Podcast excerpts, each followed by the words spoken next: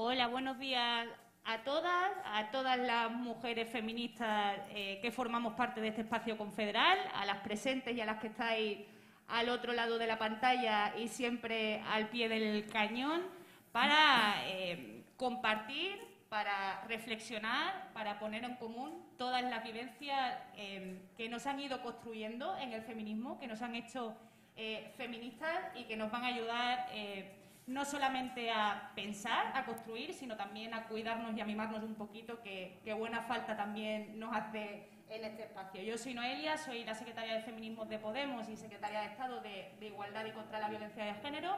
Voy a tener el honor de moderar este encuentro que, como decía, esperemos que sirva para construir a partir de esas vivencias que nos han hecho feministas a todas eh, un horizonte feminista que ponga siempre la vida en el centro y que nos ayude a seguir avanzando en un momento en el que la reacción está siendo más agresiva que nunca.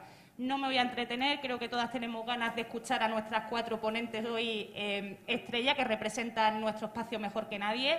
Y sin más, le damos la palabra a mi amiga, a mi compañera, a la mejor ministra de Igualdad que posiblemente tenga este país y posiblemente también la mujer más fuerte que conozco, Irene Montero.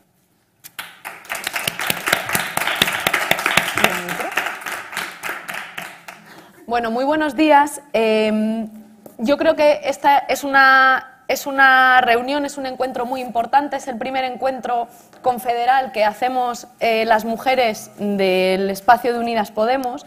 Es la primera vez que nos encontramos y desgraciadamente eh, no puede ser em, físicamente. Estamos unas poquitas físicamente y estamos muchas virtualmente. Em, y creo que, sin embargo, era importante hacerlo ahora porque pese a que no podemos acuerparnos como estamos acostumbradas a hacer, el feminismo tiene más fuerza que nunca y estamos más fuertes que nunca. Y creo que este 8M había que demostrarlo con más fuerza que nunca también. Em, quiero empezar, creo que eh, todo el espacio lo ha hecho en muchas ocasiones y corresponde que este encuentro de mujeres feministas eh, lo haga igual, agradeciendo a todas las mujeres que han sostenido el país y que han puesto su cuerpo para sostener la vida durante este año tan difícil de pandemia. Quienes, han sostenido el país, quienes han sostenido la economía, los cuidados, la vida, son fundamentalmente mujeres, en nuestro país y en todo el mundo, pero corresponde reconocerlas, a las enfermeras, a las limpiadoras, a las médicas, pero también a las madres, a las que han estado dentro de sus casas cuidando, a las mujeres de la cultura, a las escritoras, a las actrices, a todas las que han estado poniendo su voz, su cuerpo, para que no desfalleciera el alma en los momentos más difíciles, más difíciles del confinamiento, a las cajeras de supermercado, a las mujeres que están en toda la cadena de producción, desde el campo hasta nuestra mesa. Creo que si algo ha demostrado esta pandemia, si algo ha puesto en evidencia, es que las mujeres somos, son las que sostienen los cuerpos, las que sostienen las vidas y que sin mujeres no hay posibilidad de construir el mundo. Por tanto, de ahí la radical propuesta de transformación del movimiento feminista. También creo que es importante reconocer a las mujeres que han sufrido la violencia machista en todos estos meses durísimos de emergencia y de pandemia. Si algo tuvimos claro en el Ministerio de Igualdad desde el primer minuto y por eso 48 horas después de la declaración del estado de alarma había un plan de contingencia que se fue reforzando con el paso de los días para garantizar que ninguna mujer se quedaba sin protección, era que la violencia machista se iba a recrudecer, que no íbamos a ver menos, sino más, aunque diferentes, formas de violencia contra las mujeres durante este año de emergencia. Así que nuestro reconocimiento y nuestro mensaje claro de que no están solas. Em, creo también que este acto es muy importante para reconocer a las mujeres activistas, a las mujeres militantes, a las que no han dejado de hacer política durante todo este año de pandemia bueno, durante las últimas décadas, pero particularmente durante este año de pandemia. Casi nunca metemos a la mujer activista, a la mujer militante en, esa retaíla, ¿no? en ese listado de mujeres a las que agradecer. Y sin embargo, creo que este es el acto necesario para reconocer también a quien no ha dejado de hacer política en este año duro. Continuar haciendo política en las peores circunstancias, esas mujeres del Partido Comunista, de los comunes, de Izquierda Unida, de Podemos, de las juventudes comunistas, de rebeldía, las mujeres que en sus espacios vecinales, que en sus centros de trabajo, en los centros de estudio, telemáticamente, desde el ordenador, desde sus casas, han convertido el teléfono, el ordenador, la mascarilla en sus herramientas de trabajo y se han arremangado para asegurar que todo el mundo tuviese garantizados sus derechos. Creo que eso es, bueno, lo que ha sostenido la vida. Eso también es sostener la vida. Y por tanto, creo que es esencial que no nos olvidemos de que hacer política es eso. Arremangarse cuando vienen maldadas ponerse la mascarilla, coger los teléfonos, coger los ordenadores desde casa, desde el barrio, desde la comunidad de vecinas, desde tu centro de trabajo, desde tu centro de estudios y ayudar a que el que lo está pasando mal no lo pase tan mal y sobre todo no vea vulnerados ninguno de sus derechos. Y particularmente yo sé que em, todas estamos en primera línea, ¿no? Después hablarán eh, Yolanda, hablará Ada, hablará Jessica, mm, hablará Amanda, hablará Clara, hablará Sira, hablará Noé. Eh, hablará Yone, hablaréis todas las compañeras. Pero yo quiero hacer un reconocimiento especial, porque me toca, al Ministerio de Igualdad. Primero, porque nunca hacemos las cosas solas, las hacemos siempre en equipo. Y después, porque eh, creo que sois conscientes de que el Ministerio de Igualdad, eh, bueno, pues le ha tocado una parte de esta pelea mm, en la que toca poner el cuerpo. Y sabíamos que iba a ser difícil, y no nos hacemos trampas, sabemos que otras han puesto el cuerpo más que nosotras antes y se han jugado la vida y se han jugado muchos derechos y han pasado cárcel y han pasado torturas y han pasado muchas dificultades para defender los derechos de los que hoy disfrutamos. Y también somos conscientes de que en este año de pandemia y de emergencia sanitaria nosotras hemos tenido dificultades para hacer nuestro trabajo, pero hemos tenido trabajo. Eh, hemos tenido red en la que apoyarnos y otras muchas mujeres han estado haciendo malabares, eh, muchas mujeres eh, cabeza de familias monomarentales que no han podido mantener sus trabajos y los cuidados a la vez, eh, mujeres que ya estaban en una situación de no poder llegar a fin de mes y que esta pandemia ha terminado de reventar sus posibilidades de supervivencia. Y por eso sabemos desde qué posición hablamos, pero aunque sabíamos que iba a ser difícil, no es lo mismo saberlo que vivirlo. Y por eso quiero agradecer a las compañeras del Ministerio de Igualdad por estar acuerpando y dando la batalla por el reconocimiento institucional de unos derechos que son un grito unánime en el movimiento feminista, desde la ley solo sí sí, a la ley LGTBI, a la lucha contra la explotación sexual, a la lucha contra la explotación reproductiva, a la lucha por la garantía de los derechos de las personas trans. El feminismo es eso y quiero dar las gracias a quienes desde la batalla institucional ponen el cuerpo para convertir en política pública lo que el movimiento feminista pide, creo que con un grito unánime de defensa de los derechos humanos y de la garantía de vidas dignas de ser vividas. Em, y sobre todo, eh, más allá de ese reconocimiento que me toca hacer, porque mm, como ministra yo no sería nada sin ese equipo, em, quiero enfatizar en la importancia de lo común y defender lo común. Y por eso insisto en reconocer el trabajo de las mujeres militantes, no es solo defender los servicios públicos, la educación, la sanidad, la dependencia, reconocer lo común y, defender lo común es también ser consciente desde las instituciones que no podemos construir políticas públicas progresistas si no hay una red de poder popular en las calles, en los barrios, en los centros de estudio, en los centros de trabajo, en los institutos, las universidades, las oficinas en los hospitales, en todos los lugares de nuestro país, muchas de ellas tejidas por mujeres, a veces en primera línea aunque no se las reconozca y muchas veces también en la retaguardia también sin que se las reconozca, para sostener la vida, para organizar todo lo que tiene que ser organizado, bancos de alimentos, manifestaciones, movilizaciones, y más en un contexto de emergencia sanitaria para garantizar los derechos de todos y de todas. Por eso creo que em, por eso creo que se van a equivocar quienes pretendan mañana medir el éxito o la fuerza del movimiento feminista por lo llenas que estén las plazas o las calles. Mañana la fuerza del movimiento feminista, igual que todo este año, se va a ver por la fuerza de las preguntas que el movimiento feminista ha sido capaz de poner en el centro del debate público. Y también por la fuerza de la propuesta de transformación social tan profunda que el feminismo hace para el conjunto de nuestra sociedad.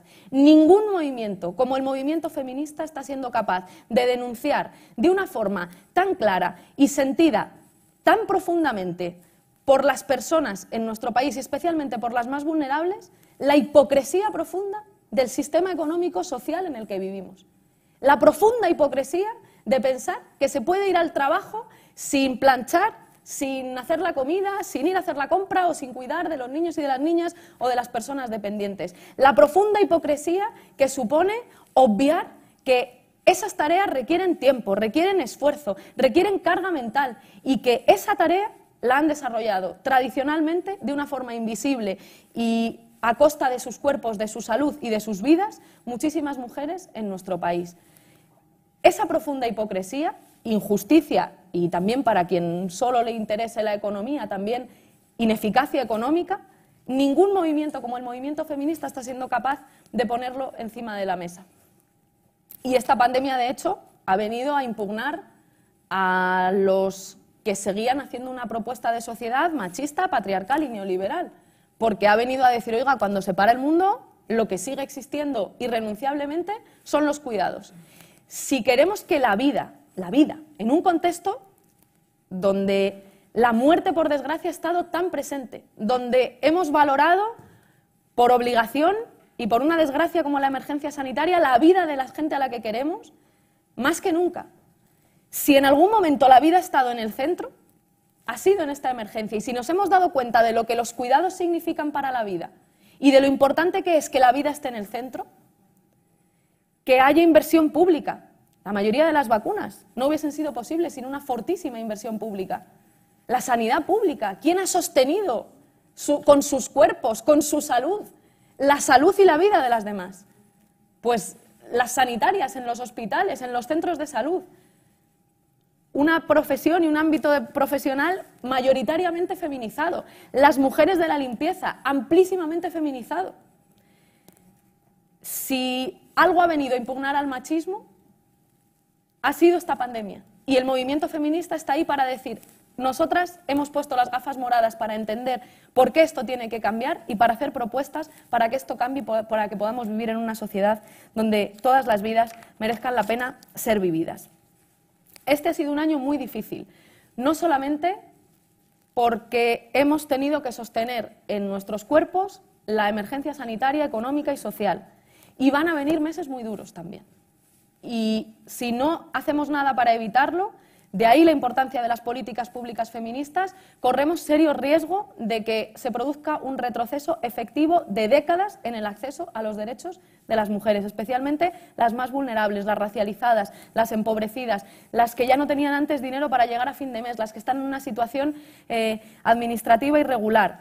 Y también ha sido un año difícil por la campaña de la extrema derecha por esa operación política de las derechas para situar en la diana a las mujeres y al movimiento feminista lo decía Isa Serra el otro día de una forma, yo creo, magnífica a, Isabel Díaz Ayuso, que es una de las mayores representantes de esa operación política de las derechas para criminalizar a las mujeres y al movimiento feminista, porque saben que en este momento el feminismo hace más falta que nunca y que está más fuerte que nunca. Y por eso tiene que ser el principal enemigo a batir hay que reconocerles el atrevimiento, porque la operación política de las derechas es inteligente. Va no al punto más débil de las fuerzas democráticas, va al punto más fuerte, que es el movimiento feminista, que son las mujeres. Pero eso no nos hace ver menos que es una operación política que viene a reafirmar su orden social y económico que es profundamente injusto.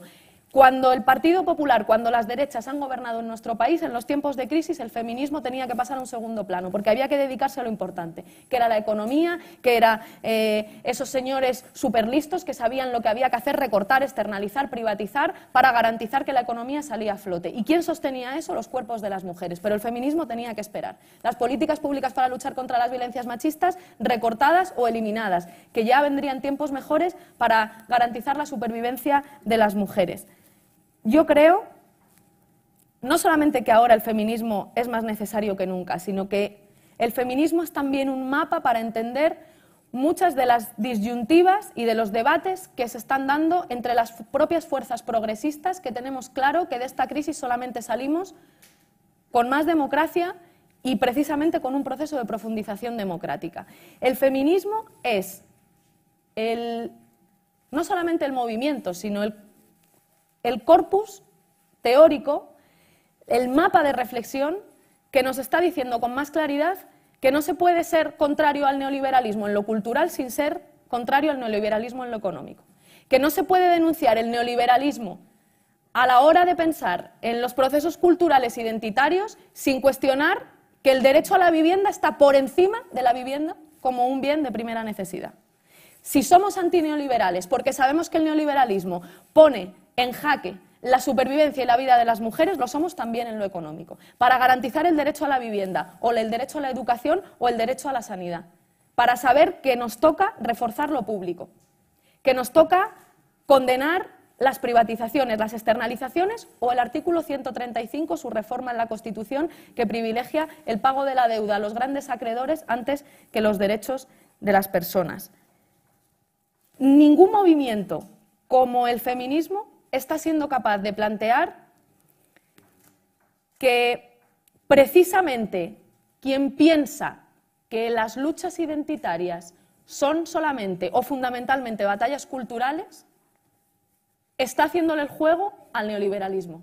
Que las batallas por el reconocimiento, que las batallas identitarias son batallas materiales. Porque cuando tú tienes más difícil acceder a una vivienda por el hecho de ser boyera, entonces tenemos un problema que es material, que es material, de profunda injusticia en la raíz de la organización del sistema económico, por supuesto que también del cultural y del social, pero también del económico.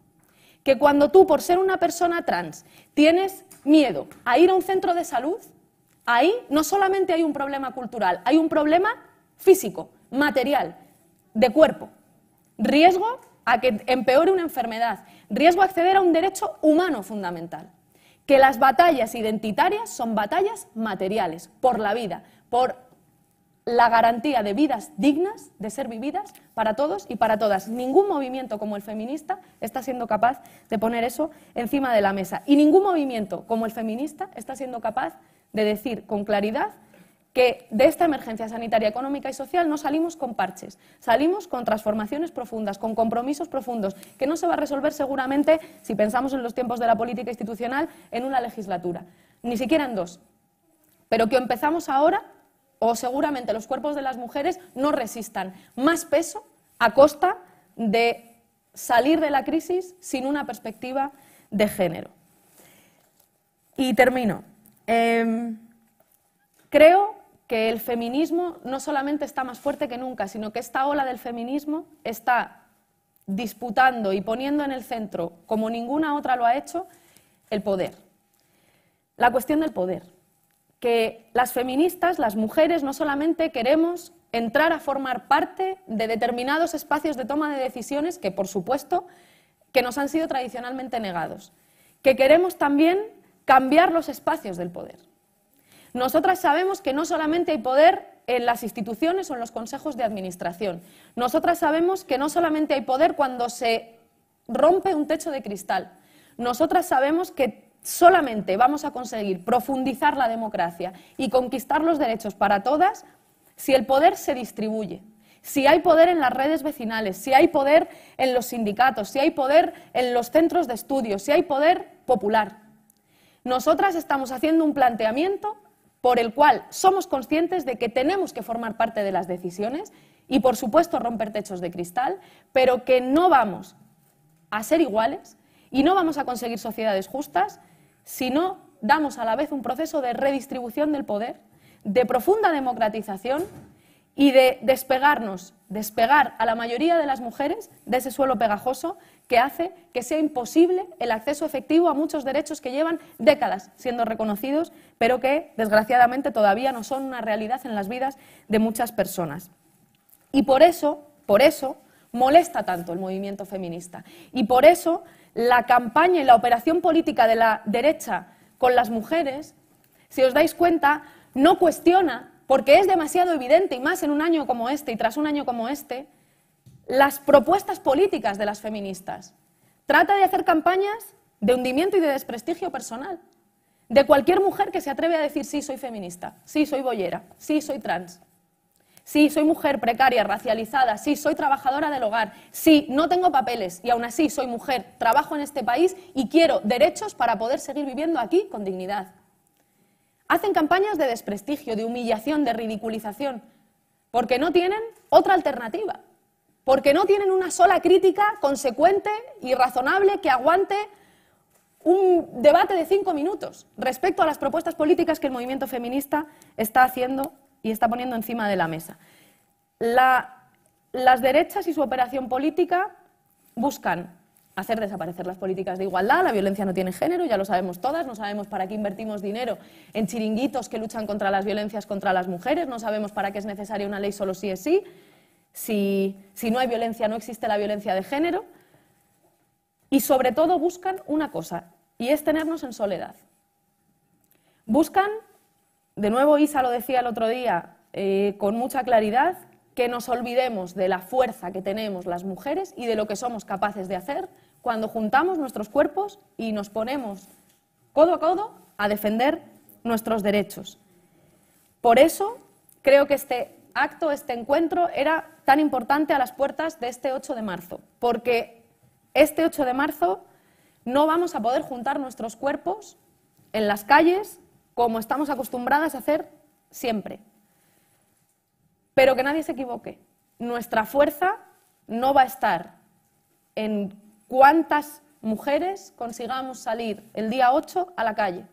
Nuestra fuerza está en las preguntas que estamos siendo capaces de poner en el centro del debate social, en las respuestas que estamos siendo capaces de articular y que ni siquiera la peor campaña y la campaña más sucia de las derechas está consiguiendo desarticular y sobre todo nuestra fuerza está en la capacidad que tengamos de impulsar no solamente políticas públicas, y hoy hablarán muchísimas compañeras desde el ámbito de lo municipal, en las comunidades autónomas, en el Gobierno, en el Parlamento, en el Senado, de articular alianzas feministas poderosas para convertir en política pública las reclamaciones unánimes del movimiento feminista, sino en la capacidad que tengamos de construir poder popular.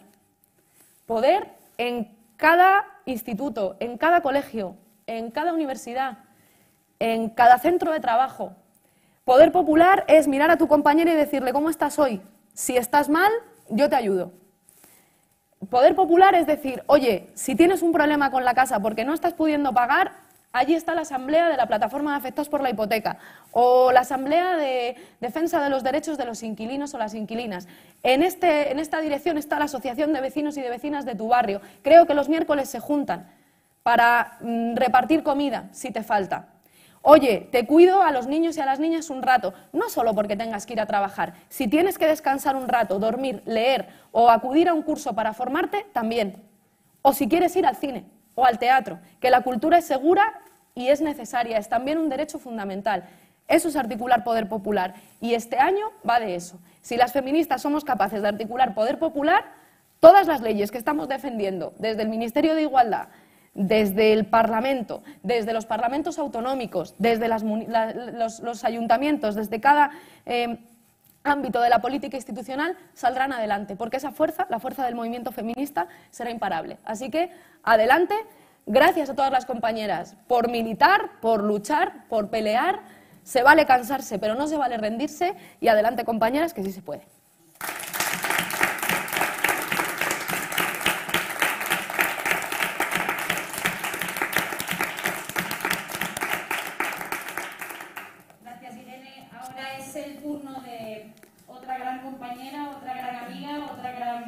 Valiente y trabajadora, la ministra de Trabajo y de Economía Social, Yolanda Díaz, que no nos va a poder acompañar por videoconferencia, pues tenía problemas de agenda, pero que nos ha mandado un vídeo para, para no perderse este encuentro con nosotras.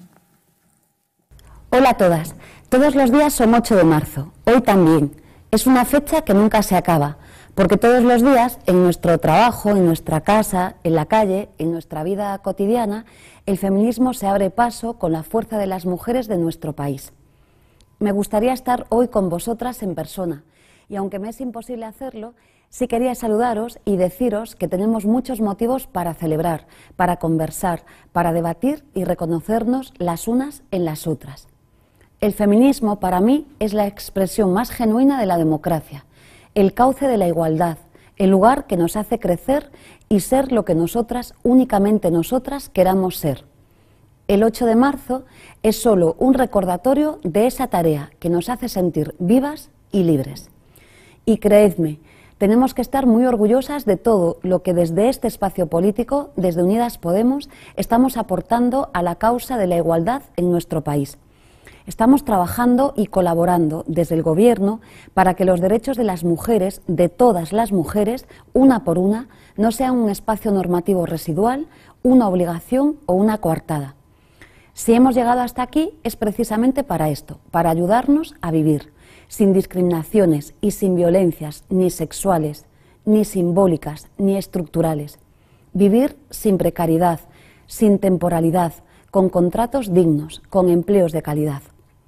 Desde el Ministerio de Trabajo y Economía Social hemos empezado a desmontar las debilidades atávicas de un mercado de trabajo sesgado que castiga a las mujeres, especialmente a las mujeres jóvenes, imponiéndole brechas y privaciones. Hemos articulado una regulación del trabajo a distancia que huye de su consideración como mecanismo de conciliación. Nuestras leyes no perpetúan los roles de género, porque nuestras leyes tienen otra mirada, la mirada de las mujeres y eso es lo que las hace valiosas. Hemos avanzado en la gestión del tiempo de trabajo con el Plan Me Cuida, que permite flexibilizar la jornada laboral. Hemos aprobado una prestación histórica en nuestro reglamento para las trabajadoras del hogar y hemos regularizado ya la situación salarial y fiscal de más de 15.000 de ellas, gracias a la campaña de la Inspección de Trabajo. Con el Ministerio de Igualdad hemos impulsado los reales decretos de igualdad retributiva y de planes de igualdad, dos normas que desarrollarán de forma efectiva la Ley Orgánica del 2007 y que impregnarán nuestras empresas y centros de trabajo de igualdad real y auténtico valor. Queda por hacer mucho, pero como os decía, debemos estar orgullosas de lo logrado y de todo lo que vendrá. Este 8 de marzo cumple años mi hija Carmela me gusta ver en ella y en todas nuestras niñas el futuro de las mujeres de nuestro país, un futuro de decisiones plenas para ellas y para nosotras, sin anclas ni cortapisas, libres de imposiciones, de machismo, un futuro de libertad, igualdad y diversidad, como el que entre todas nosotras y desde el feminismo estamos contribuyendo a crear. Muchas gracias.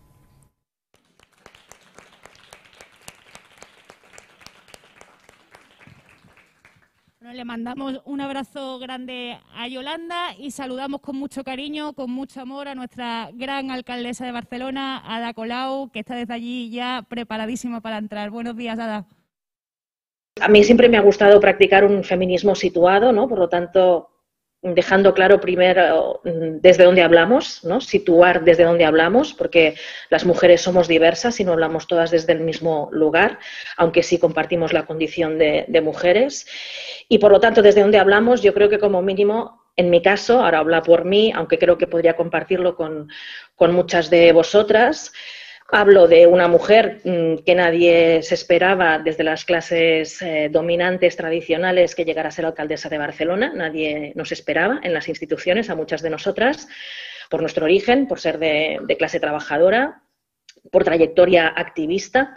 Por lo tanto, no se nos esperaba en, el lugar del poder. Eh, pero al mismo tiempo, una vez que ocupamos ese lugar de poder político, pasamos a ser mujeres privilegiadas que representan instituciones que son instituciones que a día de hoy reproducen un sistema de exclusión, de dominación y de privilegios que como feministas queremos combatir. Y por lo tanto eso nos genera grandes contradicciones en el día a día. ¿no? Yo creo que hoy es un día interesante para visibilizar esas contradicciones, ¿no? porque las contradicciones no son malas si hacemos de ellas un terreno fértil, un terreno útil con el que transformar la realidad a mejor, que finalmente es el propósito de cualquier participación política. Entonces, eh, desde esta doble condición ¿no? de nuestro origen, de mujeres que hemos conocido la precariedad en primera persona, que sabemos lo que es no llegar a final de mes, que sabemos lo que son los trabajos temporales, que sabemos lo que es que te puedan desahuciar a final de mes, que te corten el teléfono, que te corten la luz. Pues desde estas mujeres, desde mujeres que hemos tenido a madres y abuelas que han luchado toda su vida para que sus hijas pudiéramos estudiar y tener un futuro mejor y que jamás se hubieran eh, imaginado que pudiéramos llegar a ser ministras o alcaldesas desde esa condición y siendo muy conscientes de por qué estamos aquí y de dónde venimos, eh, desde ese lugar, pues evidentemente eso también hace que recibamos más presión y más exigencia que otras mujeres que han ocupado cargos similares en el pasado reciente, ¿no? Y desde aquí también quiero aprovechar para enviar un abrazo eh, muy, muy, muy cercano, aunque no nos podamos tocar a Irene, porque creo que Irene está sufriendo un acoso personal absolutamente inmoral, inaudito, que traspasa todas las líneas rojas y que tiene mucho que ver con quién es, ¿no? con, con la mujer que es y lo que representa en el poder, y por lo tanto creo que eso hay que visibilizarlo también. Por lo tanto, tenemos más presión y más exigencia, como decía, pero sobre todo nos exigimos a nosotras mismas que nuestra presencia en la institución sea útil a quien más lo necesita. ¿no? Y por lo tanto, sobre todo ahora en un contexto de crisis múltiple, nuestra acción política en las instituciones mientras dure tiene que estar sobre todo orientada a mejorar las condiciones materiales de las mujeres que sufren más vulnerabilidades y más precariedad y más explotación. Y por eso eh, yo también desde Barcelona muy brevemente quiero reivindicar el trabajo que humildemente estamos haciendo en estos ya casi seis años de mandato. Quiero reivindicar el trabajo de Laura Pérez. Creo que está haciendo un trabajo espectacular con todo el equipo de feminismos del Ayuntamiento de Barcelona, que realmente está abriendo camino para muchas políticas concretas, materiales, que se pueden replicar en otros lugares y que antes no se hacían y ahora se están haciendo porque nosotras estamos en la institución. Entonces, sin ser autocomplacientes, pero estamos demostrando que se podía hacer mucha más política feminista de la que se hacía antes, ¿no? Y no solo porque creemos espacios políticos eh, como, una, como una tinença de alcaldía de feminismas, sino sobre todo por las políticas, ¿no? Pues reforzar evidentemente los servicios y duplicar el presupuesto para atender a mujeres víctimas de violencia, crear un centro que no existía que se llama Barcelona Cuida para ofrecer servicios a las personas que cuidan ¿no? y acompañarlas y, reforzarlas y, y, cuidarlas a ellas. ¿no? Políticas también internas en la estructura del ayuntamiento, conseguir por primera vez una paridad en la estructura gerencial, que es la que mueve los recursos, la que mueve las estructuras, por primera vez poner cuotas para que espacios especialmente masculinizados de la administración, como puede ser la policía local, la guardia urbana o los bomberos, pues que, efectivamente entren muchas más mujeres para que esos servicios públicos se parezcan más a esa sociedad a la que deben servir. Em, planes de ocupación, por supuesto, para mujeres especialmente precarias y con planes específicos, por ejemplo, para mujeres trans ayudas a familias monomarentales, el servicio de canguro municipal, que ahora hay también el proyecto de extenderlo a todo el Estado para facilitar esa, no solo la conciliación, sino que las mujeres puedan tener su propio espacio para, para realizarse y desarrollarse como personas, eh, planes específicos para fomentar a nuestras científicas y promover la igualdad en lugares estratégicos para definir el, el futuro, como puede ser la ciencia, como puede ser la tecnología. Eh, bueno, son muchas políticas, ¿no? También, evidentemente, de visibilidad, ¿no? Ayer inaugurábamos en Barcelona una exposición de mujeres fotógrafas de Barcelona, eh, que es una mirada imprescindible que ha sido invisibilizada y tenemos mujeres de fotógrafas de primer nivel. Hoy, por ejemplo, hacemos públicos eh, seis nuevas calles que cambian de nombre, ¿no? Porque tenemos las calles con una ínfima presencia de mujeres, a pesar de ser la mitad de la población y tener un enorme talento pues hoy vamos, seguimos avanzando en ese cambio para que las calles también se parezcan más a, quienes realmente han construido nuestra ciudad, ¿no? Y hoy, por ejemplo, nombres como Ana María Matute o Margarita Rivier, pedagogas, escritoras, políticas, activistas, eh, estarán en las calles de Barcelona y seguimos avanzando intentamos llevar esas políticas concretas de mejoras de condiciones materiales a todas las esferas, ¿no? porque no se trata solo de hacer políticas específicas para mujeres, sino que el feminismo llegue al corazón de la estructura, a las políticas económicas, a las políticas de urbanismo, a todas las esferas. ¿no? Y en ese sentido, pues decir que nos queda mucho por hacer, pero sí que con orgullo desde, desde lo local eh, abrir camino con esas políticas, ¿no? Con, Laura Pérez y con todo el equipo de políticas concretas que ofrecen ayuda concreta a quien más lo necesita eh, y concretamente a esas mujeres feministas que tienen que transformar la, sociedad. Sin embargo, enlazo con esta segunda parte de la que os hablaba, ¿no? que creo que es interesante y que se espera de nosotras, que no, ocupamos, no ocupemos el poder de la misma manera que lo han hecho nosotros. Hemos entrado a la institución para transformarla, no simplemente para ocupar el lugar que ocupaban otros antes de nosotras. Y eso genera muchísimas contradicciones, porque evidentemente hay que enfrentar muchos límites, cosas que no dependen de nosotras. Em, en el ámbito municipal tenemos directivas europeas, normativas estatales. En el ámbito estatal estamos gobernando, pero en situación de minoría respecto al Partido Socialista, por lo tanto muchas áreas no dependen de nosotras y eso genera muchísimas contradicciones. Pero yo creo que la gran pregunta es cómo hacer que esas contradicciones valgan la pena, cómo hacer que esas contradicciones tengan sentido. Y en ese sentido y con visión feminista, yo creo que hoy quisiera hacer un hincapié, aunque podríamos hablar de muchas cosas, pero quisiera hacer hincapié en el tema de la población migrante, ¿no? porque creo que, es, creo que debería ser eh, el principal o uno de los principales objetivos de la lucha feminista hoy en nuestro país y en Europa, la lucha antirracista.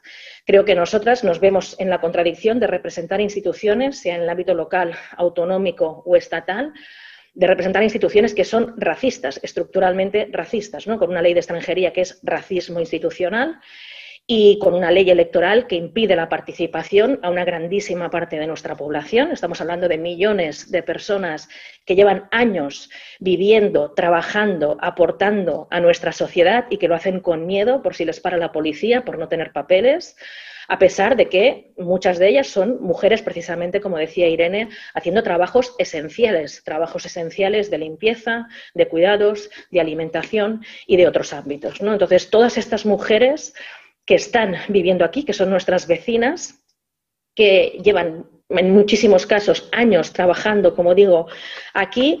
En el caso de Barcelona estamos hablando de que más del 20% de la población, o sea, es una cifra espectacular, más del 20% de la población se le niegan derechos básicos de ciudadanía a pesar de llevar años haciendo trabajos y muchas veces trabajos esenciales para la vida en nuestra ciudad. ¿no?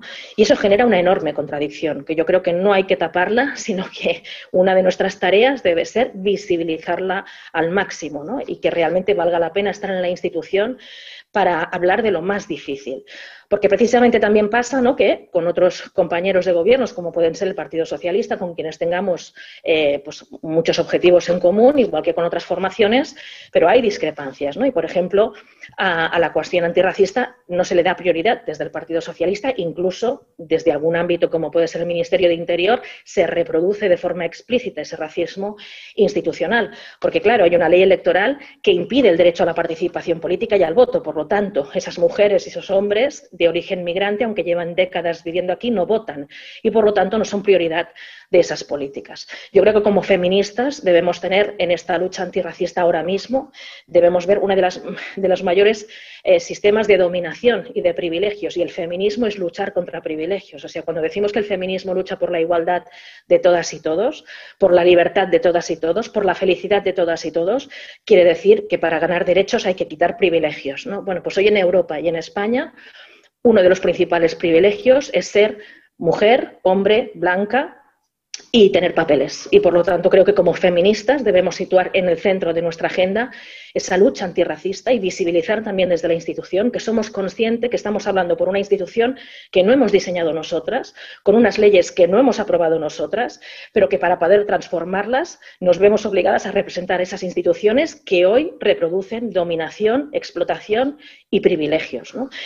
Y esa contradicción, que es muy difícil de llevar en muchas ocasiones, creo que está bien compartirlo, pero sobre todo lo que decía, ¿no? que valga la pena esa contradicción, que sea útil para transformar esa realidad que no nos gusta como mujeres feministas.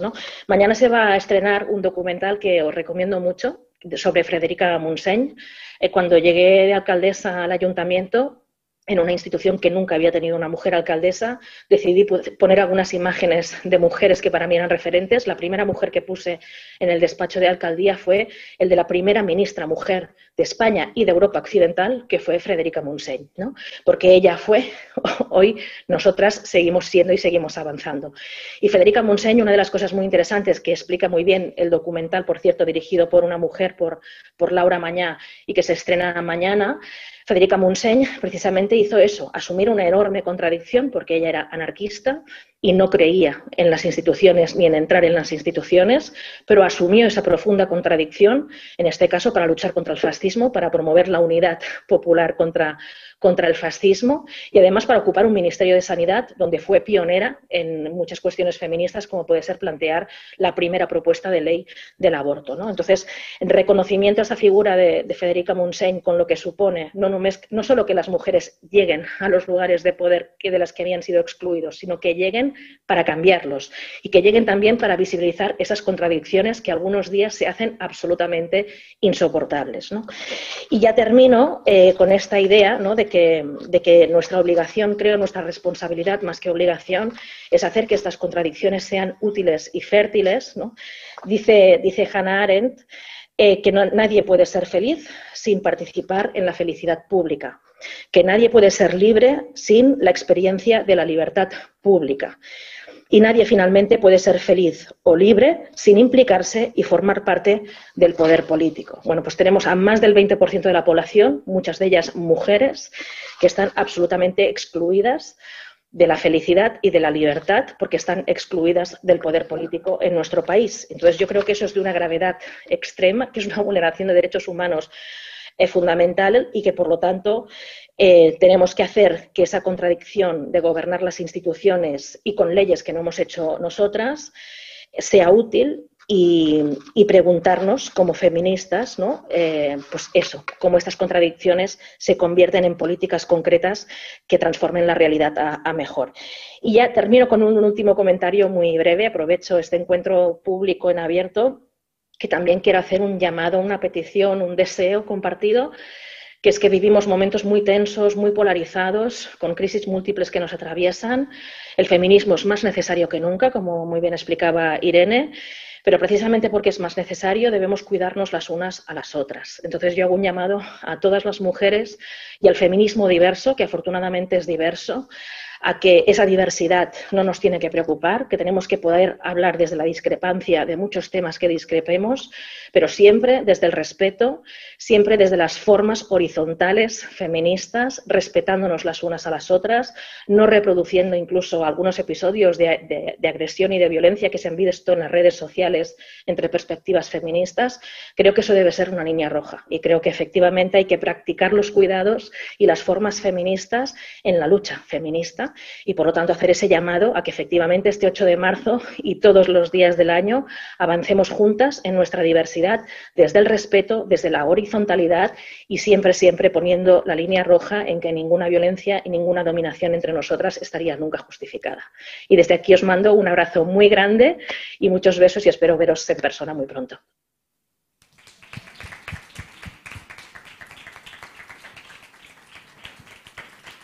Muchas gracias. Muchas gracias, Ada. Te devolvemos los besos, el cariño y te acompañamos en esa petición de autocuidados que tenemos que, hacerlo. Y para terminar, para terminar esta parte abierta del encuentro, em, le vamos a dar la palabra a una de las voces más fuertes que tenemos también en Europa, donde también hay que dar la pelea y la lucha feminista siempre, todos los días, a la compañera Sira Rego, de Izquierda Unida, portavoz y eurodiputada en Bruselas. Muchísimas gracias, Noelia. La verdad es que quiero empezar diciendo que estoy bastante feliz de estar aquí con tanto poderío feminista, rodeada de tantas mujeres poderosas y fuertes. Y quiero empezar haciendo un reconocimiento a este acto. Creo que es importantísimo tener espacios, además justo a poquitas horas del 8M, para pensarnos, para soñarnos, construirnos, recapitular, ver hacia dónde queremos ir, ver cuál va a ser el siguiente paso de nuestro plan feminista, pero yo quiero reconocer también el valor simbólico y la declaración de intenciones que supone que estemos todas aquí. Creo que el feminismo de nuevo nos enseña, nos demuestra que además de ser un instrumento valiosísimo en la construcción de, en la, construcción de la acción política, es también un instrumento valiosísimo como catalizador de espacios políticos. Y yo creo que es destacable, es muy importante para Unidas Podemos. A mí me parece muy valioso y estoy muy contenta de que estemos aquí y que estemos pensándonos juntas también como espacio político. Ya lo, ya lo habéis situado en el debate, estamos ante una ofensiva absolutamente extraordinaria, yo diría que obscena también, que además eh, ataca directamente al movimiento feminista y a mujeres que lo representan, que lo simbolizan de una manera atroz.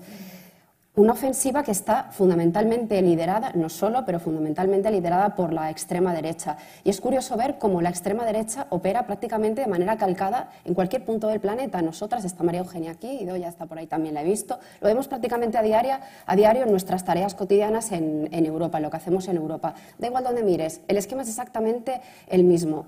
Ellos vienen al rescate del colapso de las élites económicas. Esto es lo primero que hay que decir y reconocerles. Por supuesto, utilizan el bulo, la crispación para ensanchar sus marcos políticos. Son odiadores profesionales. Odian a las mujeres feministas, odian al colectivo LGTBI, odian a las personas migrantes, odian a las personas pobres. Su mundo es tan estrecho y tan pequeño que no cabemos prácticamente nadie en ese mundo. Y luego, por supuesto, son negacionistas negacionistas del cambio climático, negacionistas de los derechos humanos, negacionistas de la violencia contra las mujeres. Y creo que es necesario también fundamental que señalemos que en todo eso hay también aliados inesperados, que por acción, por omisión o por puro colaboracionismo están permitiendo que penetre el discurso, que arraigue, que se disemine y que se normalice. Hasta el punto de que yo creo que a, ninguna de nosotras nos es ajeno el hecho de que incluso hay debates que en espacios amables, cercanos, incluso de compañeros, yo hace unos días me sorprendía, bueno, me, espantaba ante un debate incluso entre compañeros, que penetran los debates y, se, y se vuelven a recuperar debates que pensábamos que estaban ya superados, que vuelven a entrar en agenda de nuevo. Pero yo creo que también tenemos que sentirnos orgullosas, ¿no? Yo eh, creo que lo planteaba y lo situaba muy bien Irene. Eh, estamos también en un momento de mucha fortaleza del movimiento feminista y ahí estamos y seguimos dando la pelea y seguimos dando las batallas y seguimos confrontando y seguimos siendo ese cordón sanitario. Y tenemos ejemplos maravillosos como el de las mujeres polacas que a pesar de la profunda regresión de la decisión de la justicia polaca, que es un verdadero atentado contra los derechos de las mujeres, las tenemos en la calle defendiendo sus derechos, pero más aún confrontando directamente contra el gobierno de extrema derecha de Polonia y poniéndolo contra las cuerdas. Y esto no es solamente una conquista y no solamente es un hecho que interpela a las mujeres polacas, es que nos interpela a todas, interpela casi a cualquier ser humano que tenga un esquema de justicia social en la cabeza y que quiera, por lo tanto, tener y que tenga, por lo tanto, una propuesta de mundo diferente. Por lo tanto, es una conquista del feminismo, pero es, es un regalo del feminismo al conjunto eh, de la humanidad. Por lo tanto, claro, ¿cómo no van a señalarnos? ¿Cómo no van a sentirse amenazados por el feminismo? Si es que nosotras venimos aquí con la cabeza alta a decir que lo queremos reformular todo, que lo queremos repensar todo, cambiar y soñar todo. Es que nosotras no somos odiadoras, nosotras somos tejedoras de comunidades, de lazos. Nosotras no estamos en la dinámica del odio y nosotros venimos a señalar claramente, y lo ha dicho Ada también, a señalar claramente que los derechos son una cosa y los privilegios son otra y que nosotras queremos derechos para todas y privilegios para nadie. Eso lo decimos alto y claro y claro, incomoda profundamente. Por eso también confrontan con nosotras. Yo creo, compañeras, que estamos en un momento en el que, de la misma manera que repetimos como un mantra, y hay que repetirlo mucho en estos tiempos, mucho, mucho, mucho, mucho, para ser demócrata hay que ser antifascista. Creo que es justo, es necesario y es un orgullo decir que hoy por hoy el feminismo es el mayor antídoto para luchar contra el nuevo fascismo.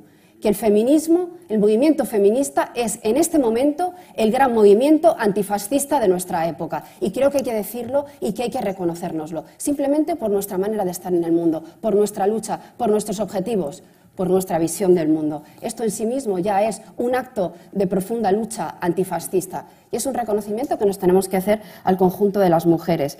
Y yo creo que en ese sentido, porque son muchas cosas las que, tenemos en agenda, y tenemos que continuar y tenemos que seguir avanzando. Creo que tenemos al menos que salir con alguna tarea de este espacio. Yo he escuchado con muchísima atención a las compañeras, voy a seguir escuchando con mucha atención, pero para mí sería importante destacar al menos dos tareas fundamentales que tenemos que tener siempre presentes en, el próximo ciclo. En primer lugar, por supuesto, por supuestísimo, seguir ensanchando el sentido común feminista, seguir peleando por ampliar los derechos de las mujeres en todos los frentes en el institucional, desde el gobierno, desde las calles, los movimientos sociales, desde nuestra vida cotidiana, desde nuestra militancia diaria, por supuesto.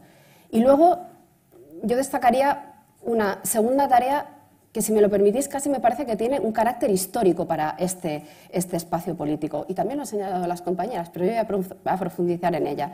Y es la exigencia, la necesidad de mantenernos juntas, de mantenernos unidas, de no dejar que haya ni un resquicio ni una rendija por donde se cuele el odio y por donde se cuelen los fantasmas, precisamente porque nos quieren separadas, nos quieren aisladas y nosotras tenemos la obligación de mirar y decir juntas, juntas, aunque físicamente no estemos juntas, estamos juntas de muchísimas otras formas.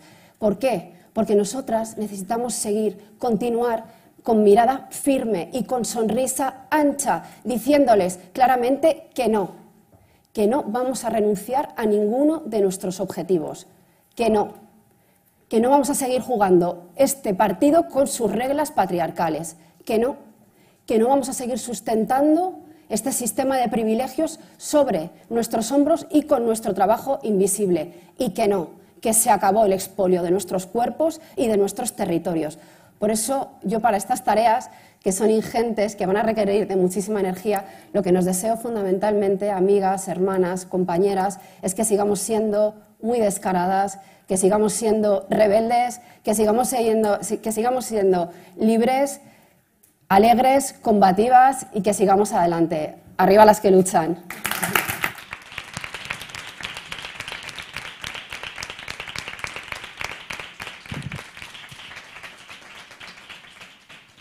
Muchas gracias, Ira, muchas gracias, Irene, Yolanda, allá donde, donde esté hoy, Ada, por, por acompañarnos, por contagiarnos esa fuerza que necesitamos para seguir construyendo poder feminista, para seguir cambiándolo todo desde todos los espacios que hoy ocupamos con mucha legitimidad, aunque no nos esperaran, no nos esperaran ahora, pero desde luego hemos venido para, para quedarnos. Y muchísimas gracias porque desde luego eh, lo que tendremos mañana será que hace eh, precisamente eso frente a la reacción, al odio, a todo tipo de criminalización que están haciendo del eh, movimiento feminista, muchas voces como las vuestras y gracias por representarnos en todos los espacios que, que hoy estamos aquí. Muchas gracias y despedimos entonces el acto público y seguimos nosotras.